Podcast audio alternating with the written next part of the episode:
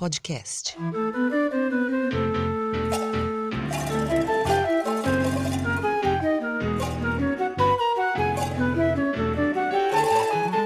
Olá, esse é o quinto podcast do coletivo A Sagrada Família. Meu nome é Felipe, estou aqui hoje novamente com o Cristiano José, este bom analista, dos melhores que temos, né, sempre com uma palavra esclarecedora, trazendo hoje um tema que está em voga, né, o papel de Moro dentro do governo Bolsonaro. Boa noite, Cristiano. Oh, boa noite, Tudo Felipe. Bom? Tudo ótimo. Vamos lá. Vamos, vamos bater esse papo.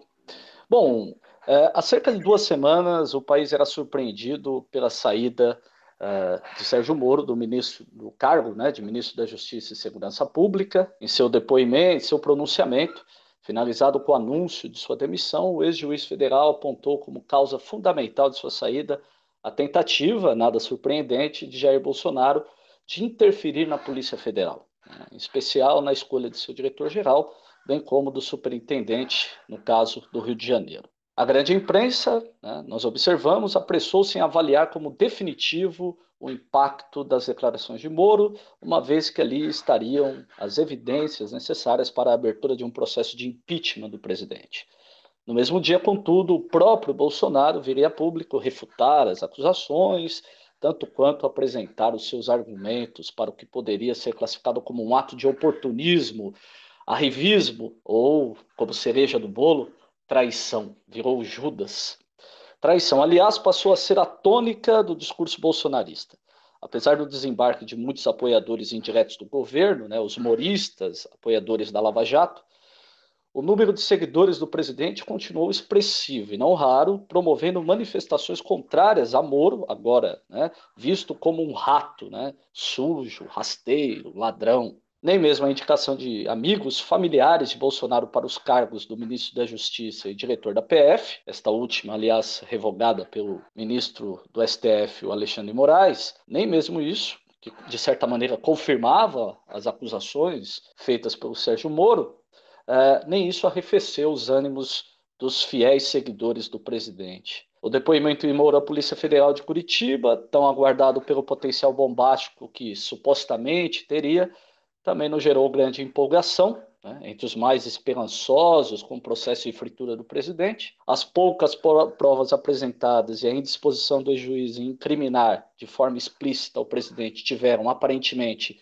um efeito contrário né, ao que a oposição desejava, e Bolsonaro parece prosseguir em sua marcha golpista, convocando indiscriminadamente manifestações de rua contra o Congresso, o STF, certos governadores, né, Dória, Witzel, os preferidos da vez, além de tentar garantir agora uma maioria parlamentar por meio da antes tão criticada velha política em acordos com o Centrão. Enquanto isso, evidentemente, Cristiano, os números de mortos não param de subir, né? já estamos aí próximos de 10 mil mortos, né? já passamos de uma centena de milhar de mortos também, e esse é o cenário que temos atualmente. Em vista disso, e especificamente a questão do Sérgio Moro, eu pergunto para você: na, na, última entrevista, você classificou o Sérgio Moro como uma espécie de cavalo de Troia no interior do governo Bolsonaro, né? a partir da ideia de que ele se trata, antes de qualquer coisa, de alguém atrelado a um projeto PSDBista de poder, né? projeto esse que teria sido abortado pela perda de prestígio do próprio partido é, por conta da ascensão de Bolsonaro, mas que por conta dessa crise, das últimas crises do governo, o PSDB e seus asseclas teriam encontrado ali uma, uma brecha, um caminho para poder retomar velhos projetos. Você poderia aprofundar para a gente essa imagem do presente de grego, né, o cavalo de Troia, e, ao mesmo tempo, desenvolver a ideia das conexões entre esses agentes do Estado e alguns partidos políticos, lembrando o caso aí do próprio Alexandre de Moraes, hoje no STF, mas que tem uma longa história com o, STF, com o PSDB, perdão. Sim, para que a gente possa entender um pouco essa noção né, de, uma, de uma frente PSDBista ou, ou de um grande bloco político né, que tem no PSDB a sua, a sua linha mais mais coesa de direção, a gente tem que voltar um pouquinho e, e entender o, o, que modernamente se entende por Estado. Né? O, o senso comum opõe Estado e sociedade civil. né, como se o Estado fosse a dimensão que concentra o uso da força e a sociedade civil ainda que com suas organizações, etc., consistisse na, na, na no conjunto né, da, das organizações sociais, enfim, escolas, instituições econômicas, ONGs, etc., que organizam né, a vida social. É, com Gramsci, a gente percebe que, na verdade, o Estado, ele. E aí há uma, um, uma certa remetência a Hegel nisso, né? o Estado ele também se constitui de uma trama privada. Então, esses organismos que nós comumente, né, ou no senso comum, colocamos na caixinha da sociedade civil, na verdade, eles também são constituintes daquilo que nós consideramos Estado moderno. Né? E aí que, que Gramsci elabora, a partir daí que Gramsci elabora a sua teoria do partido. O, o, partido ele não é exatamente aquela organização que tem um CNPJ e que participa de eleições e que tem militantes, que tem filiados, membros, etc. O partido é aquela instituição que realiza o que, ele, o, que o Gramsci chama de é, o trabalho do Estado de educar o consenso. Então, antes do Estado moderno se afirmar historicamente, né, em toda a sua complexidade, é como se os, os estratos sociais tivessem alguma autonomia de organização e de afirmação, e a consequência disso, sob o ponto de vista da representação, geralmente é a ascendência de um líder que representa e que, e que dá a, a, que, que, forma a ponta de lança né, desse, dessas aspirações de determinados grupos. Mas à medida que o Estado se complexifica, então, na verdade, você precisa também complexificar a representação disso. Então, a forma partido vem no sentido de educar esse consenso e dar conta né, de toda a complexidade que existe né, dentro do, dos interesses sociais diversos. Né.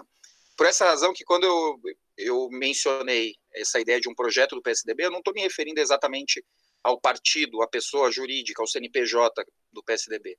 Eu estou me referindo a uma cosmovisão, a, uma, a um certo consenso político dominante no Brasil, radicado principalmente em São Paulo, mas que envolve pessoas que, inclusive, talvez nem sejam do PSDB efetivamente.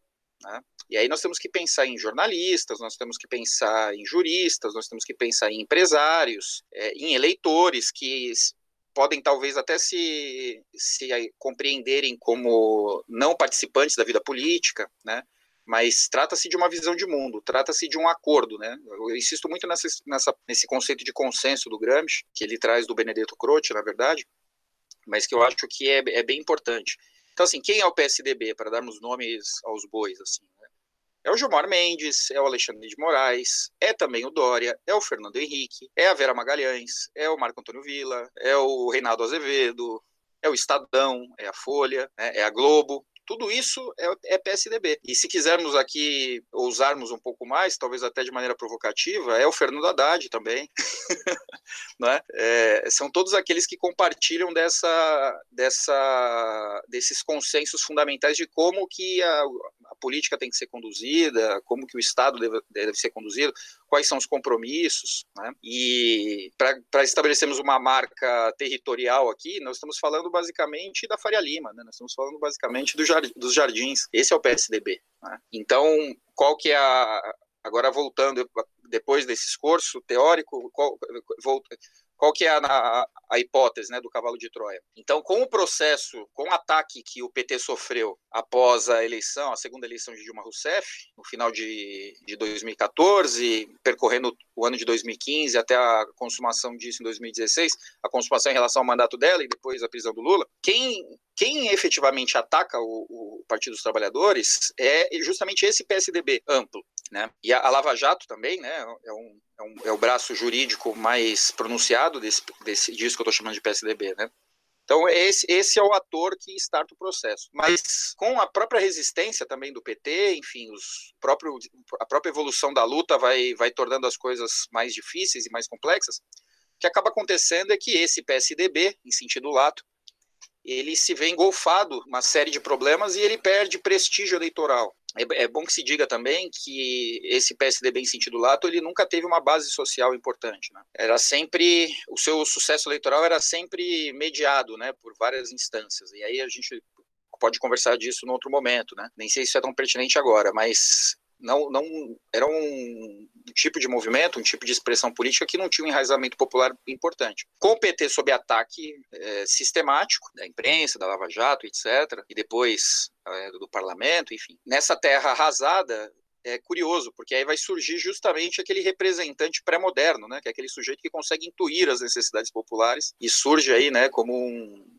como um Don Quixote, né, que é o Jair Bolsonaro, ou sei lá, um Branca Leone, alguma coisa assim. E aí o PSDB se vê derrotado, mas ele é uma força política muito importante e, e muito enraizada.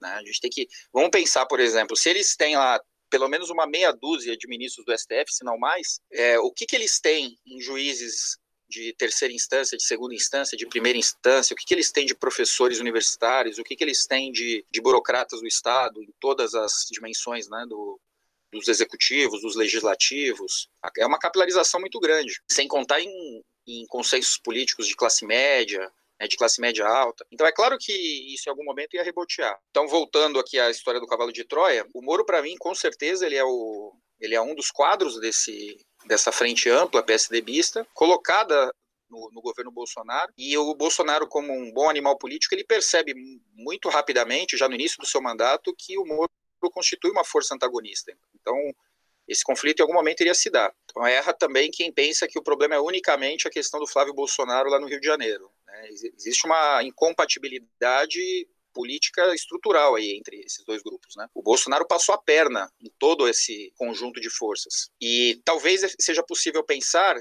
que agora esse conjunto de forças toma fôlego novamente. Não sei se ele é forte o suficiente para derrubar o Bolsonaro, não sei em, que medida que ele pode chegar com condições de retomar o protagonismo em 2022, tal como ele tem em São Paulo, por exemplo. O PSDB manda em São Paulo há três décadas, mas que eu entendo que esse ator ele ressurge depois de dois anos, três quase, né? Desde 2017 que ele está bastante desmoralizado. É, isso me parece um dado importante. A ver agora quais são quais são as possibilidades, né, de sistematização do ataque, né, de, de centralização de fogo que esses caras vão ter. Mas me parece que me parece que essa força ela está novamente orgânica e, e, novamente coesa. É só a gente observar, por exemplo, esses articulistas quase que construindo. E aí tem os, os os desertores do bolsonarismo que aderem a isso, né? Carlos Andreasa, né? o canal My News é, é, é, muito claramente vinculado a esse bloco, enfim. Né? E os canais mais ligados também à esquerda petista, né? Agora estão fazendo coro também com todos esses esses atores, né? 247, etc.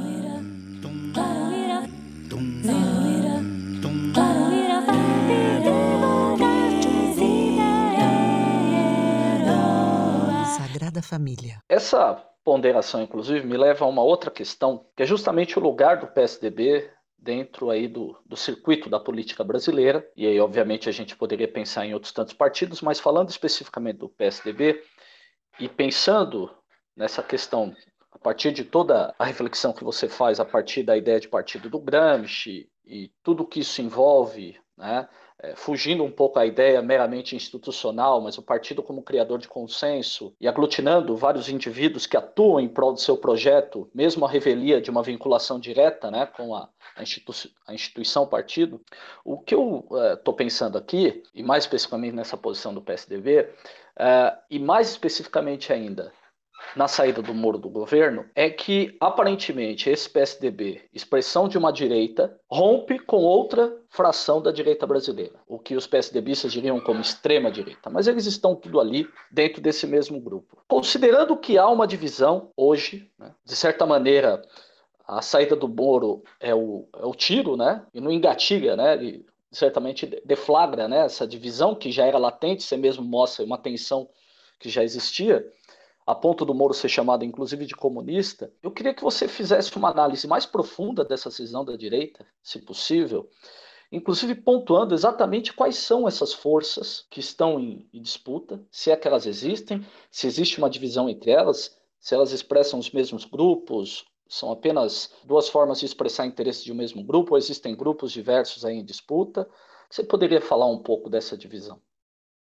Bom, isso tem que ser pensado, eu entendo, dentro de um, de um quadro mais amplo, que é o quadro de crise do próprio capitalismo, né? Então nós temos uma nós temos uma situação já de crise continuada que em que desde as soluções muito ad hoc do, dos estados nacionais à crise de 2008 nunca tivemos uma esperança de que a retomada econômica tenha significado uma saída definitiva daquela crise. É interessante, eu, eu gosto de ler bastante os, os artigos e também assisti alguns, alguns vídeos de indivíduos que se afirmam ultraliberais e tal. E é curioso que no ano passado eles passaram todo o ano é, alertando para uma, para uma nova crise que, na verdade, era uma, um, um, efeito rebote das soluções que supostamente foram dadas à crise de 2008. Né? Então, a solução da, da, crise especulativa do mercado imobiliário norte-americano consistiu justamente na injeção de mais dinheiro fictício, né, de, mais, de mais expressão de papel moeda, o que significava a criação de novas bolhas. Então,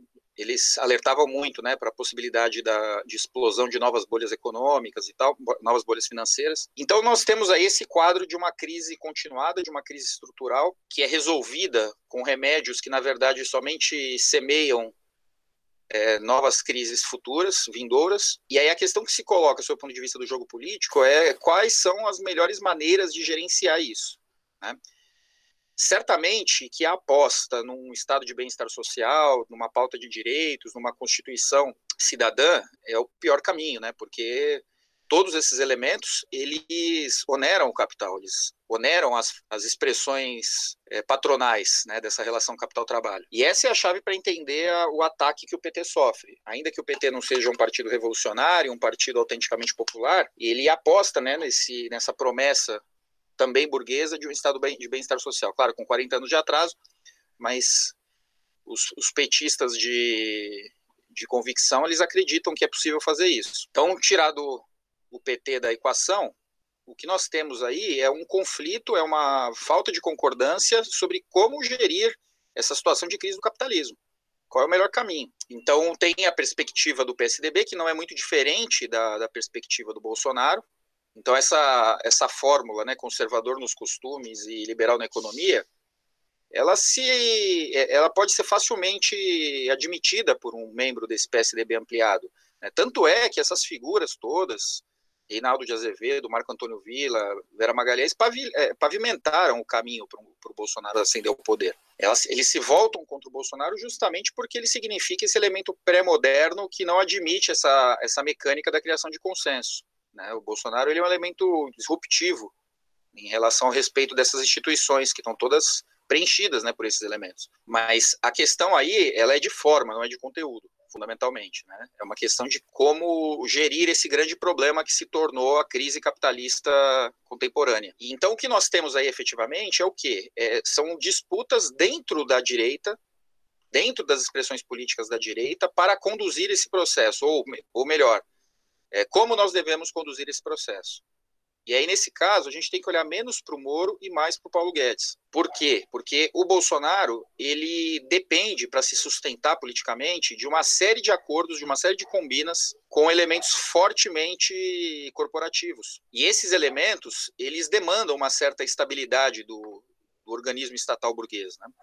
Eles configuram também essa trama privada do Estado, e aí nós estamos nos, nos referindo aí a, a, policiais militares, né, policiais federais, enfim, uma, uma série de, de, instituições que compõem o Estado e que fazem, e que, que, que garantem essa transição né, da figura monárquica do Bolsonaro, né, dessa figura cesarista dele, até as camadas mais elementares, né? Eu acho que nisso a gente também tem, tem que colocar a igreja, né? Não dá para separar essa, esse cesarismo do Bolsonaro com a capilarização que se dá via bispos, via pastores, né, até, a, até o, o, povo, né, até, enfim, a, os fiéis e tal. São projetos que existem dentro da direita e que fazem sentido dentro da, da, dos interesses da burguesia, dentro dos interesses da direita em geral. Mas são forças que dificilmente conversam. São forças que facilmente entram em conflito. Por um lado, nós temos o quê? Por um lado, esse PSDB em sentido lato, ele está mais próximo de dentro do, mais próximo dos consensos filosóficos do que deve ser uma democracia burguesa, né, em termos iluministas. Enquanto que do outro lado nós temos um, uma construção pré-moderna, cesarista, que tenta estabelecer uma ligação direta né, entre uma população monolítica, fanática, que pensa política em termos em termos simples e diretos, né? E uma hierarquia mais mais direta em direção a algum um líder ou alguns líderes, né? No caso da experiência do Bolsonaro, um líder só. Né? Ele, ele tem essa capacidade de, de aniquilar qualquer tipo de franja que surja ali. Né? Justamente porque ele não precisa, né? ele consegue estabelecer mediações muito diretas, assim, a ponto de tornar os seus subordinados ideológicos mais próximos também súditos, né? Como é o caso, sei lá, de um Silas Malafaia, como é o caso de alguns jornalistas como Augusto Nunes, né?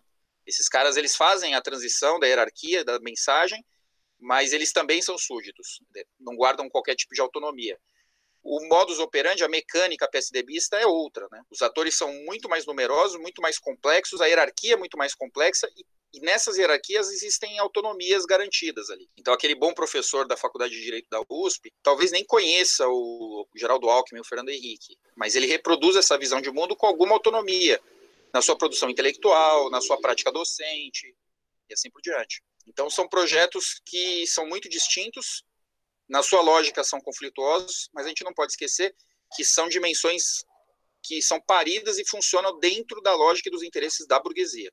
Isso não tem nada a ver com os interesses da classe trabalhadora. Né? E a esquerda ela precisa prestar atenção nisso, porque se ela acha que isso é uma disputa entre civilização e barbárie, ela facilmente vai se, ela vai se perder sob o ponto de vista das suas funções, né, das suas missões históricas.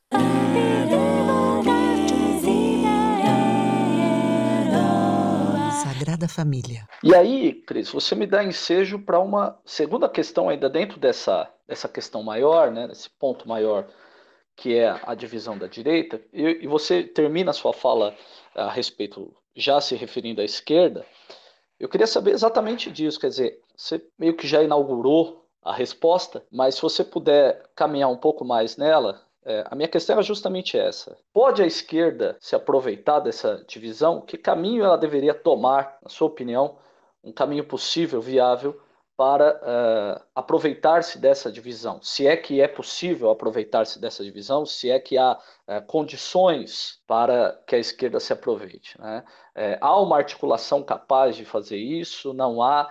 Essa esquerda, tal qual ela existe hoje no Brasil, ela é capaz de supor uma alternativa ou não? Né? Você brincou agora há pouco falando do Haddad como uma expressão, talvez, do projeto PSDBista. É uma provocação, mas muito bem-vinda, né? porque nos leva justamente a refletir se a esquerda efetivamente configura, essa esquerda que está aí, configura uma uma alternativa, um outro caminho, uma outra via para essa direita hoje cindida, mas que está hegemônica, por assim dizer. Né? Bom, claro que há, né? Primeiro, primeiro nós temos que entender que dentro do, do Estado burguês, a gestão é burguesa. O Estado burguês é uma instituição, aliás, a mais forte, talvez, das instituições formadas na modernidade, ele tem uma missão histórica que é gerir os paradigmas fundamentais da sociedade capitalista. E o mais importante, o, o elemento mais canônico dessa forma civilizacional é a propriedade privada. Então, qualquer indivíduo que se coloque na condição de gerir o Estado burguês, ele imediatamente se coloca também na condição de ter que gerir a propriedade privada. Isso é uma questão fundamental. Né? No entanto, é preciso entender também que é muito importante disputar esses espaços de poder. A, a solução anarquista de de recusar quase que como uma repulsa né, é, afetiva a, a, vida política dentro do Estado burguês, estou me referindo à disputa de eleições, etc., é, também parece infantil. Então, faz parte do processo de consolidação da luta política você também disputar esses espaços existentes concretamente. Então, isso também é uma dimensão que, que deve ser que deve ser considerada. Então é uma participação considerando a natureza do instrumento que você está disputando. Então não tem problema nenhum da esquerda participar das eleições, tomar cadeiras no parlamento, etc, etc, etc. Mas ela tem que ser, ela nunca pode perder de vista qual é a natureza desses instrumentos e qual é a função deles dentro de uma marcha histórica de longo prazo para suas questões fundamentais, que, se revolucionária, implica justamente na abolição dessas formas canônicas do capitalismo, entre elas a principal a propriedade privada. Né? Agora, voltando para esse contexto bem específico dessa divisão da direita no contexto brasileiro, 2020, etc., é, a, a, primeira, a, a, primeira, o primeiro aproveitamento que a esquerda pode fazer é quase que psicoterapêutico, porque ele se trata exatamente dela é, olhar no espelho e entender o que ela é, efetivamente. Então, o PT, por exemplo, que é um partido com muitas correntes, né, não é de maneira nenhuma um partido que possui um consenso interno muito claro, ele precisa se definir nesse sentido. Né? Então, determinados grupos precisam pedir sua filiação no PSDB para participar de maneira mais honesta dessa frente ampla, e outros grupos precisam definir qual, qual é a sua perspectiva histórica de longo prazo. Se são grupos que apostam que, que é possível domesticar o capitalismo, para que as conquistas civilizacionais do capitalismo cheguem a todas as pessoas. Então, aquelas, aquelas promessas burguesas do século XVIII, que nunca foram cumpridas, foram todas fraudadas, é, elas ainda têm alguma dignidade, elas ainda têm algum tipo, de algum tipo de credibilidade dentro dos marcos do capitalismo? Então, essas pessoas precisam definir isso. Né? Tá tudo bem se elas entenderem que é possível. Né? E aí tem meu respeito. Se acharem que não, se acharem que o capitalismo fraudou as suas próprias promessas e continua mentindo há 200 anos, então elas precisam se colocar dentro do campo popular. E aí a questão é a organização política dentro do campo popular, que é o que a gente já sinalizou em algum podcast atrás. Né? Especialmente numa condição como essa, de uma, de uma crise econômica que já, que já se anunciava, agravada e ativada por uma crise sanitária importante, em que a população ela vai padecer fisicamente, né, se, seja por conta do, da pandemia, seja por conta da miséria que vai se alastrar, mais ainda, é absolutamente fundamental que a esquerda retome a perspectiva da organização social, dos movimentos sociais e se capilarize a partir da luta direta. Então, descer as bases é absolutamente importante e que isso seja feito de forma não demagógica, de forma não hipócrita é, e dentro ainda de um objetivo muito mesquinho que são as próximas eleições, né, que, que aponta para as próximas eleições. Então, eu acho que isso que se coloca né, para os partidos de esquerda, para os intelectuais de esquerda, etc. É um momento interessante, do ponto de vista histórico, porque esses caminhos, essas possibilidades estão muito claras, estão muito nítidas. Alguns falam em fim da velha, da fim da nova república, né, fim do pacto de 88. Ok, pode ser que sim. Mas o que sobretudo está em jogo é que o capitalismo está em crise, a direita está em parafuso e a esquerda precisa olhar no espelho e e se reconhecer ou não, né, ou capitular definitivamente, do seu ponto de vista da história. É, esse é o, o quadro que eu penso que se coloca para os quadros da esquerda, né, que são muitos e qualificados, inclusive. Efetivamente, você, você tem razão. Os quadros da esquerda, aliás, são muito mais amplos penso eu, né? É, no entanto, hoje eles vêm perdendo muito espaço, inclusive para setores que aparentemente não têm nem quadros, né? mas estão aí é, ocupando os espaços de poder, talvez ainda estão germinando, mas vem ocupando um espaço destacado, assessores, aconselhadores, né, conselheiros e tudo mais. E, e esse, esse último ponto, aliás, nos leva à questão final de hoje, e eu acho que ela, na verdade, tem mais o, o papel de inaugurar um debate do que resolver, isso talvez nós podemos pensar num segundo momento, num outro podcast, que é justamente, quer dizer, Diante dessa divisão da direita, em que a esquerda pouco espaço encontra ou pouca oportunidade encontra de agir, justamente porque eu concordo com você, ela não se reconhece nem mesmo quem ela é, ela é incapaz de entender qual o seu papel, está totalmente desconectada com as bases, e aí você toca num ponto importante, né? Lá atrás, a respeito do papel das igrejas, dos pastores, dos bispos, eles muitas vezes são os porta-vozes, né, desse governo eh, na formação, trazendo né, pela via do discurso moralizador né, para a população, para o governo, mas a gente sabe que não é só isso. E aí, pensando nesse contexto e também na, nos quadros ainda em, em gestação, em formação dessa ultradireita, né, e mais especificamente no sucesso que vem adquirindo essa opção cesarista dentro da cisão da direita, né? então a opção cesarista que você cita ela tem um, um apelo, uma força muito grande, perdendo espaço, portanto, aquela opção da democracia burguesa clássica, né, iluminista, moderna. Eu gostaria que você falasse uh, do papel que outros agentes têm na, vamos dizer, na formulação e na consolidação dessa opção cesarista, e mais do que isso, no convencimento de segmentos, inclusive da burguesia ou de uma classe média mais abastada, de que essa opção é a mais viável. É, aí, obviamente, eu estou pensando em Olavo de Carvalho e outros tantos. Se puder nos dar alguma palavra a respeito, a gente fechar o podcast de hoje. É, primeiro, eu acho que é importante separar a adesão popular ao bolsolavismo da adesão da alta burguesia. Né?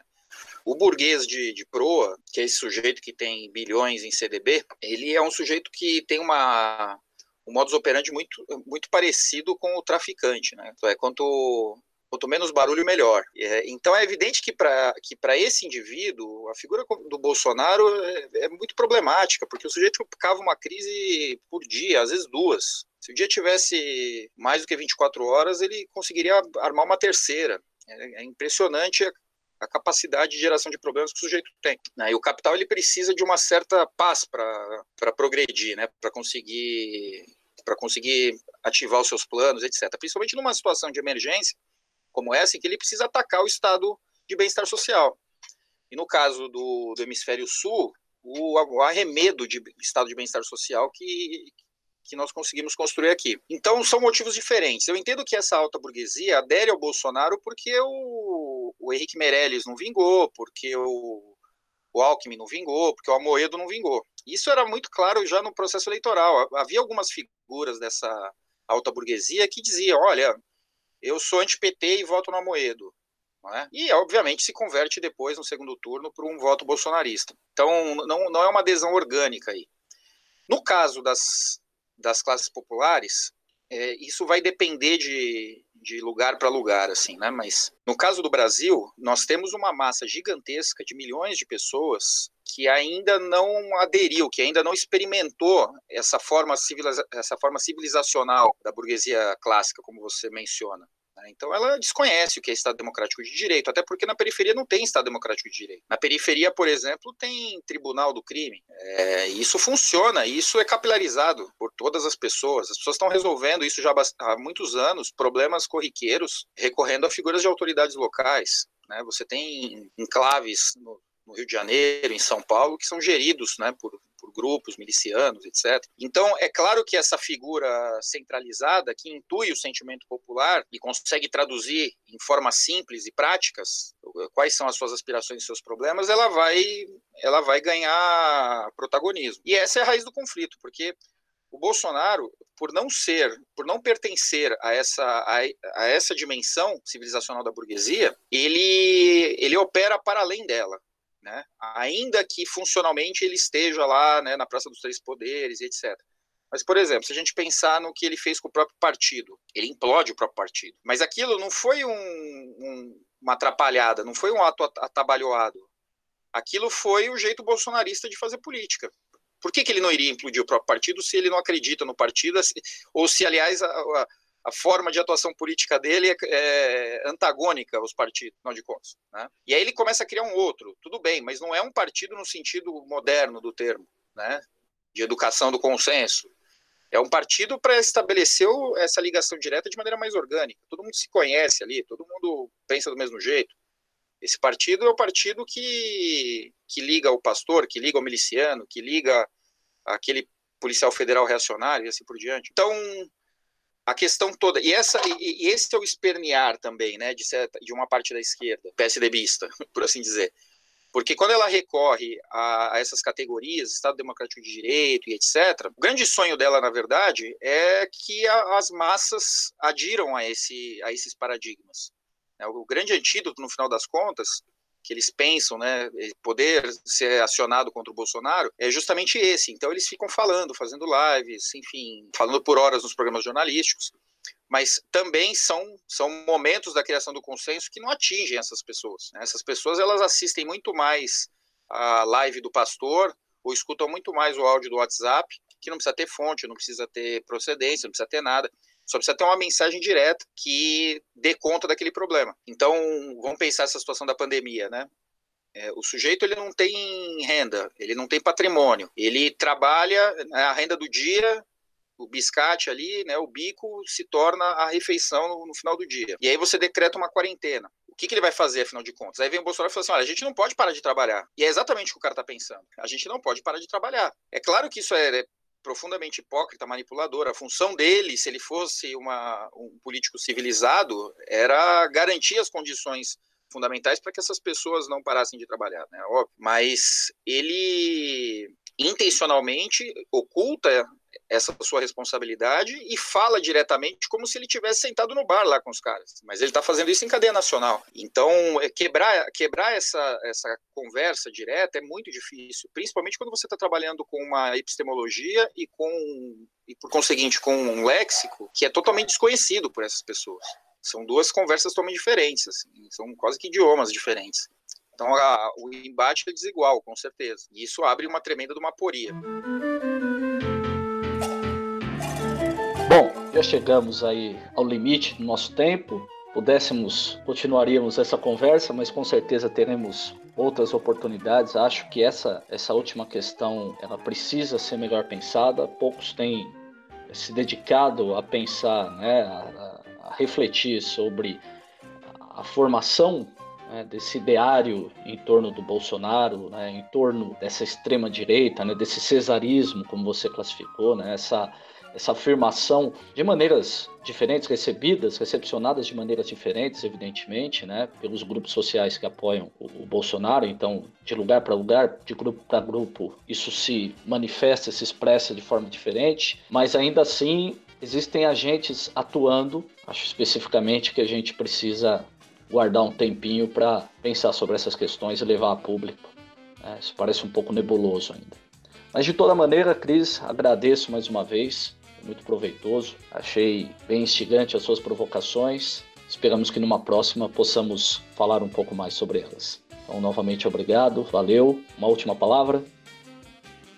Legal, Felipe. Obrigado por mais essa conversa. Acho muito produtiva, importante. A gente oxigena né, o, as reflexões. Então, acho que esse trabalho é bem importante. Eu deixo aqui como apontamentos para conversas futuras até para camaradas que, que, colaboram com a Sagrada Família, é, algumas questões importantes que eu acho que a gente pode desenvolver nos próximos. Né? É, eu acho que, que é muito relevante que pensemos a organização política e a inserção econômica que o agronegócio tem na história recente do Brasil. E para isso nós temos uma, um podcast engatilhado né, com o professor Luiz Felipe, intelectual competente, e que certamente vai trazer luzes bem importantes para nós. Acho que nós temos que fazer um esforço para consolidar mais ainda essa questão da crise estrutural do capitalismo, que o professor Atanásio Miconius tratou no primeiro podcast da Sagrada Família. E certamente fica aqui o convite para conversarmos também sobre a mecânica da criação do consenso dentro do, do bolsolavismo, tendo a figura do Olavo de Carvalho como um funcionário em língua portuguesa para o hemisfério sul desse exército né, de, de ideólogos, de, de youtubers, enfim, que agora ocupam cadeiras importantes do Estado burguês e, portanto, tem dinheiro, tem estrutura, tem, tem mecanismos de difusão muito superiores ao que eles tinham até 2018, pelo menos. Né? É. Então eu acho que ficam essas, esses temas aí para nós conversarmos nas próximas semanas e esperamos fazê-lo de, fazê de maneira competente. E obrigado novamente, agradeço e até a próxima. É isso, agradeço ao Cristiano uma última vez, mais uma vez, na verdade. Agradeço aos ouvintes pela atenção, pelo tempo. Outros podcasts virão, então já os convido a manter aí, a, seguindo o nosso coletivo nas redes sociais, no site. Qualquer sugestão, dúvida, até mesmo elogios, estamos abertos. Ok? Um grande abraço a todos. Tchau, tchau. Valeu, um abraço. Obrigado, Felipe.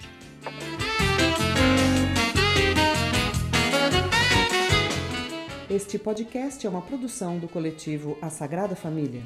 Escreva para nós através do site www.asagradafamilia.com ou pelo e-mail sagrada.família.podcast.gmail.com.